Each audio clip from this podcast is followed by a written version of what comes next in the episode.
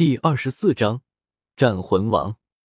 叶知秋站在酒馆面前的空地上，环抱双手，冷声道：“我再给你们一个机会，现在给我认错道歉，我可以既往不咎。”戴沐白揉了揉双拳，不耐的道：“墨迹什么？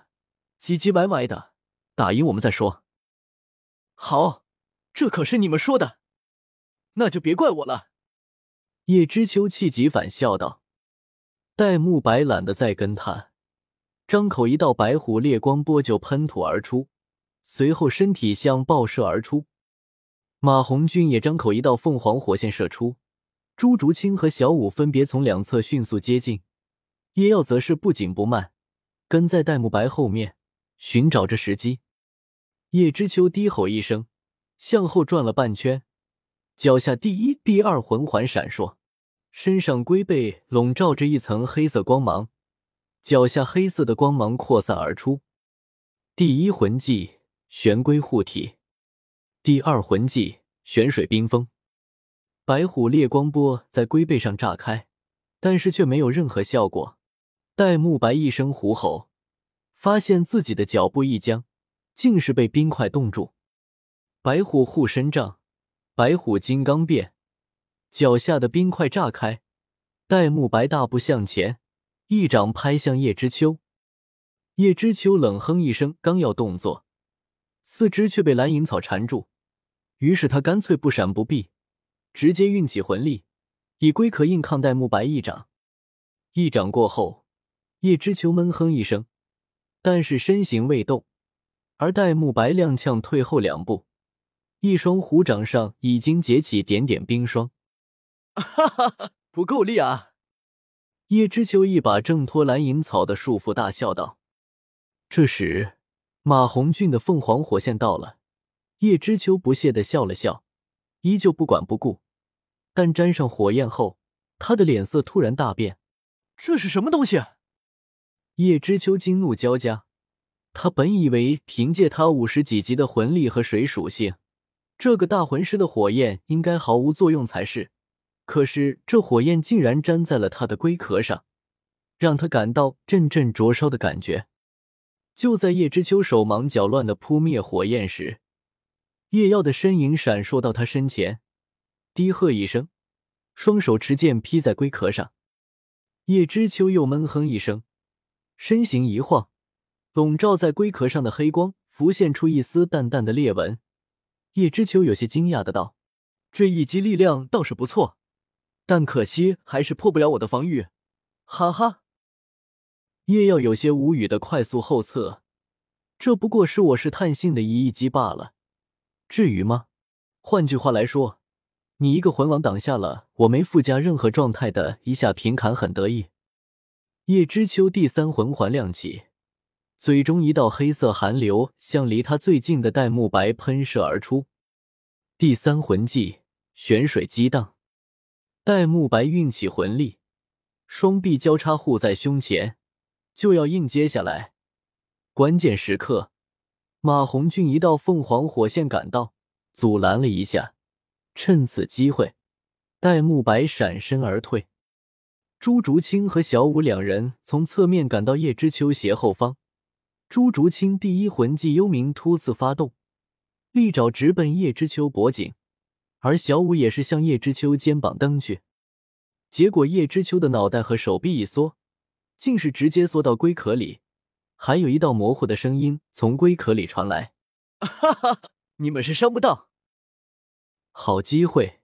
叶耀第二、第三魂环瞬间亮起，审判印记开启，魂力爆发，并且一个清脆的声音响起：“七宝转出有琉璃，一曰力，二曰速。”叶耀速度又加快了几分，身影一个闪烁就到了叶知秋身后，然后一剑狠狠斩在龟壳上。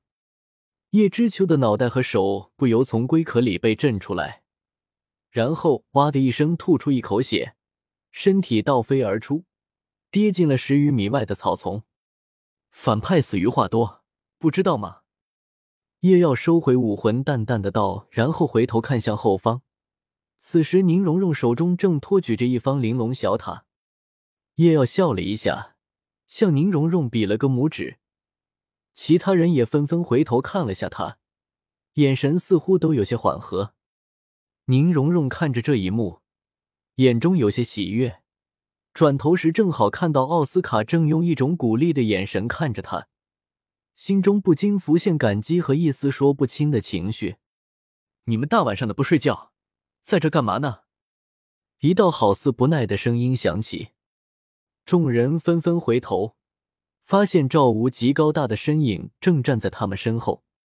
赶紧给我回去睡觉，明天还要进星斗大森林。赵无极挥了挥手道。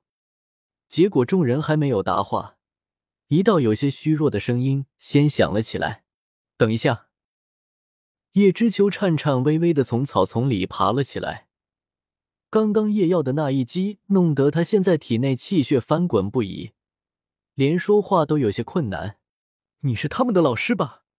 这件事你们必须给我们苍辉学院一个交代。啥？你要我给交代？你想要什么交代？赵无极饶有兴趣的看着叶知秋：“你们必须给我和我的学生，还有我们学院道歉，还要赔偿我们的损失。”叶知秋滔滔不绝的说起。叶耀无奈的叹息一声，不忍的转过头去：“你说你老老实实当什么都没发生，待会赶紧跑路不好吗？还跟赵无极讨要赔偿？你真当他不动明王的称号是怎么来的？活着不好吗？”果然，赵无极大步走上前，也没用武魂，只是抬手一巴掌抽了过去。叶知秋又是倒飞而出，躺在地上不知生死了。赵无极不屑的啐了一口：“就凭你一个小小的魂王，和你们小小的苍辉学院，也配找我要交代？连我们学院的学生都打不过的废物！”叶知秋刚刚醒来，听到这诛心的话语，眼珠一瞪。竟是哇的吐出了一口血，又晕了过去。赵无极一巴掌拍完后，心中暗爽，这下舒坦了。之前他们和苍辉学院发生冲突的时候，他就已经到了，只是一直隐藏在暗处没有出现。看到众人合力战胜叶知秋的时候，心中有些满意和赞许，但不知为何，看到叶要砍飞叶知秋的那一剑。他又回忆起那天，他也是被叶耀一剑砍伤，于是他的心情就莫名有些不爽。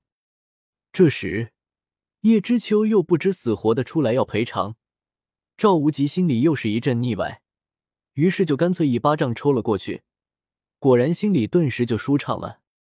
然后赵无极看见众人眼神古怪的看着自己，不由又是瞪眼道：“愣着干嘛？还不快回去！想来找我上实战课啊？”众人顿时一哄而散。走时，马红俊还嘿嘿笑了笑，对赵无极喊道：“赵老师，您那一巴掌扇的漂亮。”然后没等赵无极又等他，转身跑了。赵无极好笑的嘀咕道：“这小胖子。”一行人回到酒店，笑着吃完晚饭，各自回房间休息了。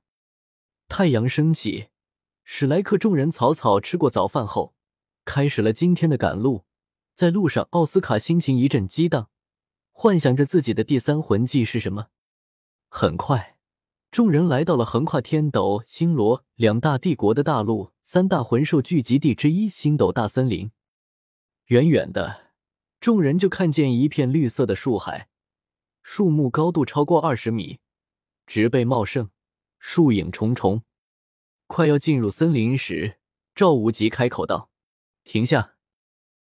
奥斯卡开始快速吟诵着魂咒，制造香肠给众人弥补赶路时的魂力损耗。赵无极严肃的看着众人：“你们听清楚了，星斗大森林不同于那些猎魂森林，强大的魂兽比比皆是，甚至不乏超过万年的魂兽。所以你们不要离开我身边超过二十米。奥斯卡、宁荣荣，你们两个更是要贴身跟着我，不然发生意外情况。”就算是我也可能来不及救援。哦，对了，弗兰德应该跟你们说过了，这次猎杀魂兽，遇到千年以下的魂兽，我不会出手，你们只能凭借团队协作来解决。众人也是郑重的点了点头。这种事关生命的事，由不得儿戏。奥斯卡开始给每个人分发香肠，我的香肠有恢复、治疗、冲击的作用，腊肠则是解毒，一般的毒素应该都可以解决。好，那我们就出发吧。赵无极大手一挥道：“这么几天下来，众人已经有了些默契。”戴沐白自觉走到最前方开路，叶耀和唐三走在斜后方，马红俊和小舞在队伍两翼。朱竹清略微靠后方警戒，宁荣荣和奥斯卡站在队伍中央。赵无极断后，因为星斗大森林未被开发，所以也没有什么所谓的大路，所以叶耀和戴沐白轮流开路，方便队伍前进。没有多久，众人就遭遇了一波魂兽。戴沐白刚要出手，结果唐三拦住了他，摇了摇头：“只是十年魂兽，不用管他们，我们绕开。”一边前进，戴沐白一边低声问道：“为什么要拦着我？”唐三低声道：“在这些森林里，尽量减少无谓的杀戮吧。血腥味会引来其他魂兽，而且肆意猎杀魂兽，会使得以后魂兽数量濒危。到时魂师这个职业也岌岌可危了。”戴沐白点头赞叹道：“你的老师肯定是一位强大的人。”唐三和叶耀对视一眼，都是有些苦涩的笑了笑。强大，被誉为魂师界理论无敌的大师，在某种意义上的确很强大。但是作为魂师，实力上的强大确实跟大师沾不上边啊！这也是大师心里永远的痛。所以大师在自知前路无望的时候，把所有的心思都放在了他们两个弟子上来，希望弟子能够代替他站在魂师界的巅峰。